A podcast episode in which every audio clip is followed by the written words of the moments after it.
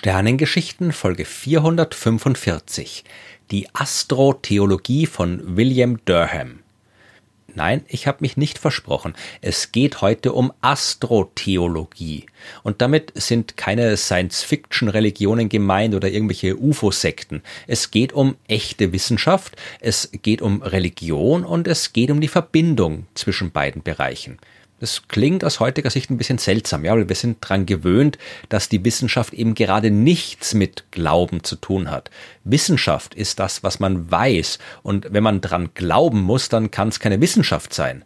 Wir sind auch dran gewöhnt, dass es gerade zwischen Wissenschaft und Religion immer wieder zu Konflikten kommt. Und wir erinnern uns dann an die vielen Geschichten aus der Vergangenheit, wo die Religion der Wissenschaft nicht gerade freundlich gesinnt war. Ja, an den Kampf von Charles Darwin und seiner Evolutionstheorie gegen die Lehren der Bibel, an Galileo Galilei, der vom Papst verurteilt worden ist, weil er behauptet hat, dass die Erde sich um die Sonne bewegt, an äh, Giordano Bruno, der am Scheiterhaufen verbrannt worden ist, weil er der Meinung war, die Lichter am Himmel wären Sterne, ja, von äh, Planeten umkreist, auf denen Leben existieren. Ja, das letzte stimmt übrigens so nicht. Ja, die Gründe für den Konflikt zwischen Bruno und Kirche, die waren nicht so sehr astronomischer Natur. Aber das ist ein Thema für eine andere Folge der Sternengeschichten. Kurz gesagt, äh, Religion und äh, Wissenschaft sind wie Wasser und Feuer, wie Hunde und Katzen, wie Lieferdienste und Türklingeln, erbitterte Feinde, die nichts miteinander zu tun haben wollen. Nur stimmt es so natürlich nicht. Es stimmt heute nicht und hat in der Vergangenheit noch viel weniger gestimmt. Dazu gehen wir am besten zurück an den Anfang der modernen Naturwissenschaft, ins 17. Jahrhundert. Da ist am 26. November 1657 William Durham in England geboren worden nur knapp 15 Jahre nach Isaac Newton, knapp zehn Jahre nach der Geburt von Gottfried Wilhelm Leibniz, also mitten in der Ära, als man in Europa damit angefangen hat, die Welt auf eine völlig neue Art und Weise verstehen zu wollen. Die großen Erkenntnisse, auf denen die Naturwissenschaft heute noch aufbaut, die hat man damals gefunden. Newtons Gravitationstheorie, die Mathematik von Leibniz und René Descartes, die Theorie von Robert Boyle über Chemie, die mikroskopischen Beobachtungen Beobachtungen von Robert Hooke und so weiter. Damals hat sich die Wissenschaft in der Form entwickelt, in der sie auch heute noch betrieben wird. Und William Durham ist ein wunderbares Beispiel dafür. Nach einem Studium in Oxford ist er 1681 zum anglikanischen Priester geweiht worden und hat den Rest seines Lebens im Dienst der Kirche verbracht. Aber Durham hat sich nicht nur für die Religion interessiert, sondern äh, für alles andere auch. Und neben seiner Arbeit als Priester hat er genug Zeit gefunden, eigene Forschung anzustellen. Zum Beispiel über Uhren. Ja, man vergisst leicht, wie viel damals noch unbekannt war, wie viel noch nicht erfunden war und wie viel man über die Welt noch nicht gewusst hat. Uhren im eigentlichen Sinn, die gab es damals nicht. Es gab Kirchturmuhren, die aber eher ungenau gelaufen sind und hauptsächlich dazu da waren, die Gläubigen halbwegs zur rechten Zeit in die Kirche zu rufen. Dann gab es Sanduhren, Wasseruhren und so weiter, aber nicht, zu dem man die Zeit wirklich exakt messen hat können.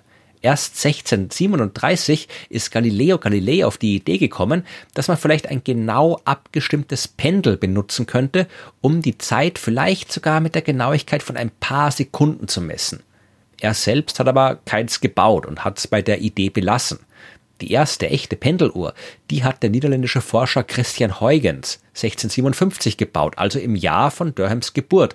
Es war also eine absolut neue Erfindung, der Höhepunkt der damals aktuellen Möglichkeiten und immer noch ein enorm spannendes Thema für alle an Wissenschaft und Technik interessierten Menschen. Und zu denen hat auch William Durham gehört, was er mit seinem 1696 erschienenen Buch Artificial Clockmaker gezeigt hat. Darin hat er bis ins letzte Detail erklärt, wie eine Pendeluhr funktioniert und wie man sie bauen kann. Das war das erste Buch seiner Art und Durham hat sich das notwendige Wissen über Pendeluhren selbst beibringen müssen, um das schreiben zu können. Mit einer Pendeluhr ist es Durham auch gelungen, die Geschwindigkeit des Schalls deutlich besser und genauer zu messen, als es bis dahin möglich war. 1709 ist er auf einem Kirchturm gestanden und hat den Lichtblitz beobachtet, der von einer weit entfernt abgefeuerten Kanone entstanden ist. Mit einem Pendel hat er dann gemessen, wie lange es dauert, bis er auch den dazugehörigen Knall hören kann. Den Abstand zwischen Kanone und Kirchturm, den hat er direkt messen können und daraus hat er die Schallgeschwindigkeit berechnet. Es waren aber jetzt nicht nur Physik und Technik, die Durham beschäftigt haben. Er hat Insekten gesammelt, das Verhalten von Wespen und Käfern untersucht oder das Zugverhalten von Vögeln. Er hat sich mit Pflanzen beschäftigt und mit Meteorologie. Er hat äh, Tiere beobachtet und untersucht, um herauszufinden, wie sie sich unterscheiden. Und dabei ist ihm durchaus auch aufgefallen, dass es innerhalb der Arten jede Menge Variationen gibt. Ja, die Sache mit der Evolution, die hat er aber nicht entdeckt. Ja, das war wirklich erst später Charles Darwin. Durham war ein Geologe, hat Gesteinsschichten untersucht und nach mineralischen Quellen gesucht. Äh, kurz gesagt, er war das, was man damals einen Naturphilosophen genannt hat und wozu wir heute Naturwissenschaftler sagen würden. Es war damals auch absolut nicht unüblich, seine Interessen quer durch alle Wissensgebiete zu streuen, weil damals hat man ja noch kaum was über die Welt und die Naturgesetze gewusst und äh, wenn man nichts weiß, dann kann man auch überall neue Phänomene entdecken alle Wissenschaftler waren damals mehr oder weniger Universalwissenschaftler. Da gab es noch keine Spezialisierung, wie es es heute zwangsläufig geben muss, weil wir halt schon so viel wissen, dass man gar nicht mehr alles lernen kann. Und natürlich hat Durham sich auch für die Astronomie interessiert. Er hat die Sonnenflecken, ja, die ebenfalls noch nicht allzu lange vorher entdeckt wurden, äh, beobachtet. Ja, er hat die Jupitermonde und die Polarlichter erforscht. Und jetzt könnte man vielleicht auf die Idee kommen, dass Durham angesichts dieser ganzen wissenschaftlichen Arbeit gar kein echter Gläubiger war. Vielleicht war der Job des anglikanischen Pfarrers ja nur eine bequeme Art, ohne allzu viel Arbeit den Lebensunterhalt zu verdienen und die viele Freizeit für die naturwissenschaftliche Forschung zu nutzen. Hier darf man jetzt aber nicht den Fehler machen, die Vergangenheit mit dem Blick der Gegenwart zu betrachten. William Durham hat die Arbeit für die Kirche sehr ernst genommen und es immerhin zum persönlichen Kaplan des Prinzen von Wales gebracht, dem späteren König George II.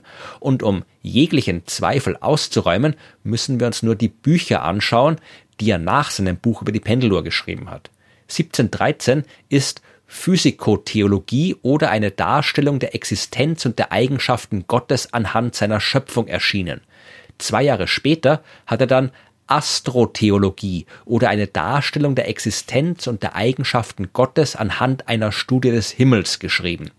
Das ist zumindest die wörtliche Übersetzung des englischen Titels. Die schon 1728 äh, erschienene deutsche Übersetzung, die hat den wesentlich blumigeren Titel Astrotheologie oder himmlisches Vergnügen in Gott bei aufmerksamen Anschauen des Himmels und genauer Betrachtung der himmlischen Körper zum augenscheinlichen Beweis, dass ein Gott und derselbe ein allergütigstes, allweises und allmächtiges Wesen sei. Ja, so waren die Titel von Büchern damals und jetzt sind wir auch bei dem im Titel dieser Folge angesprochenen Thema der Astrotheologie.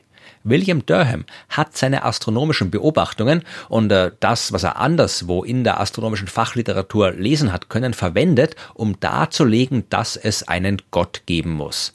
Man kann das 345 Seiten starke Werk auch heute noch lesen. Vieles davon ist aus moderner Sicht durchaus spannend. Ja, er stellt zum Beispiel fest, dass die Sterne am Himmel ähnliche Objekte sein müssen wie die Sonne und nur deswegen kleiner erscheinen, weil sie unvorstellbar weit weg sind.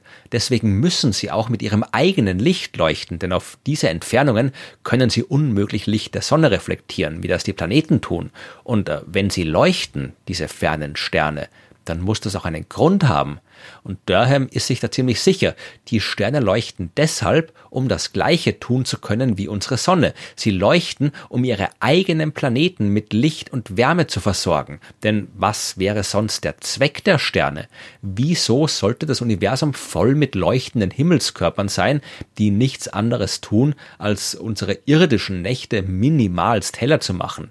Jeder Stern muss vom Planeten umkreist werden, hat Durham gemeint. Und das macht auch Sinn, sagt er, ja, weil so eine Vorstellung des Universums, die sei viel großartiger und einem allmächtigen Schöpfer würdiger, so hat er es geschrieben, als einfach nur ein Universum, in dem außer der Sonne und ein paar Planeten und einem Haufen heller Licht am Himmel nicht mehr viel da ist.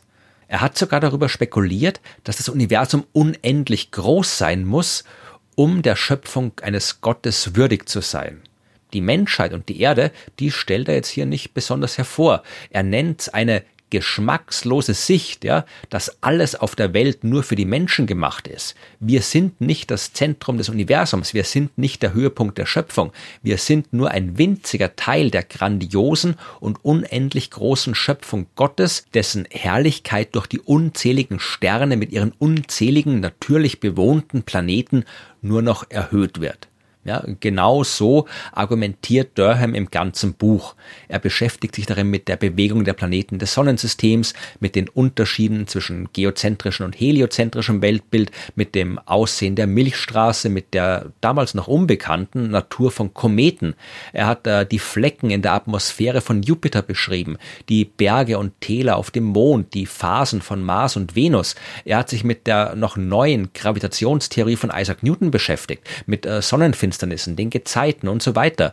Es ist ein Überblick über den Stand des astronomischen Wissens der damaligen Zeit, ergänzt durch Durhams eigene Beobachtungen. Und in allem, was Durham über das Universum erklärt, sieht er einen Beweis für die Existenz und das Wohlwollen Gottes. Das mag aus heutiger Sicht seltsam klingen, aber Durham war weder der Erste noch der Einzige, der auf diese Weise gedacht hat.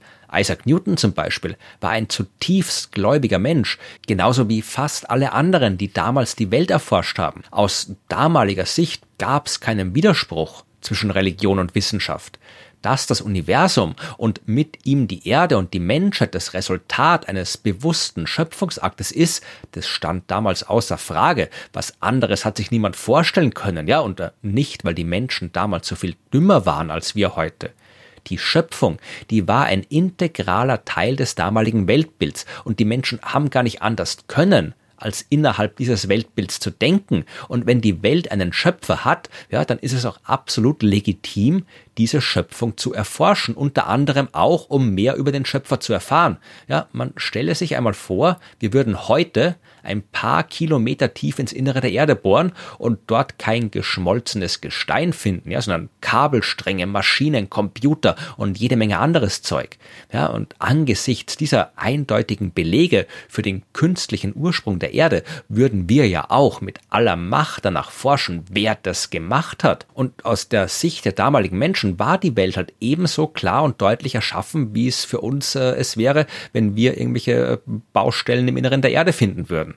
Ja, dass sowas Grandioses wie ein Planet oder ein Stern von selbst entstehen kann, ja, dass Menschen, Tiere, Pflanzen sich über unvorstellbare Zeiten hinweg aus mikroskopisch kleinen Wesen entwickelt haben, ja, das konnte man damals nicht nur nicht wissen, das konnte man damals nicht mal ahnen. Die wissenschaftliche Beschäftigung mit der Natur, die war aus damaliger Sicht einfach nur ein anderer Weg, die Schöpfung Gottes zu verstehen. Ja, man, was jetzt nicht heißt, dass es keine Konflikte gab. Man hat sich's mit der Kirche durchaus verscherzen können. Die hatte ganz konkrete Vorstellungen, wie das Wort Gottes zu verstehen ist, ja. Und wer anderer Meinung war, hat Probleme bekommen. Isaac Newton zum Beispiel, ja, der war grundlegend anderer Meinung als die Kirche, was die Dreifaltigkeit des christlichen Gottes angeht. Und diese Ketzerei, die hat er geheim halten müssen. Ansonsten hätte er es trotz seiner Genialität und seines Ruhms wirklich schwer gehabt. Religion und Wissenschaft haben eine Beziehung, die man heute wahrscheinlich mit es ist kompliziert beschreiben würde. Im Lauf der Zeit ist jede Menge sehr wichtige Forschung von Angehörigen der Kirche durchgeführt worden. Ja, auch Charles Darwin hat Theologie studiert. Dass er sich gleichzeitig intensiv mit Biologie beschäftigt hat, das lag daran, dass er stark von der Naturtheologie beeinflusst war, die unter anderem auf die Physiko- und Astrotheologie von William Durham aufgebaut ist. Heute, ja, sieht die Welt natürlich ein bisschen anders aus. Das, was William Durham und seine Kollegen Kollegen so sehr beeindruckt hat, dass sie es nur durch die grandiose Schöpfung eines Gottes erklären konnten, das haben wir durch mehr Wissen als natürliche Vorgänge erkannt, die kein bewusstes Eingreifen eines Schöpfers brauchen. Wir wissen, wie Planeten entstehen und Sterne. Wir wissen, wie wir Menschen uns entwickelt haben. Wir wissen sehr viel mehr als früher. Und wir wissen deshalb auch, dass wir keinen Schöpfer benötigen, um die Welt zu erklären. Wir wissen das alles aber unter anderem nur deswegen, weil Durham, Newton und all die anderen früheren Wissenschaftler ihre religiös inspirierte Forschung durchgeführt haben. Man kann auch heute noch gläubig sein und Wissenschaft betreiben. Im Gegensatz zu früher ist es aber nicht mehr zulässig, den Glauben als Begründung für die Wissenschaft heranzuziehen. Ein Naturphänomen, welches auch immer mit äh, Gott hat's gemacht zu erklären, ja, das hat nichts mit moderner Wissenschaft zu tun. Die braucht objektive und nachvollziehbare Begründungen und vor allem braucht sie eine Grundlage, an die man nicht glauben muss. Wissenschaft ist das, was auch dann noch richtig ist, wenn man nicht daran glaubt.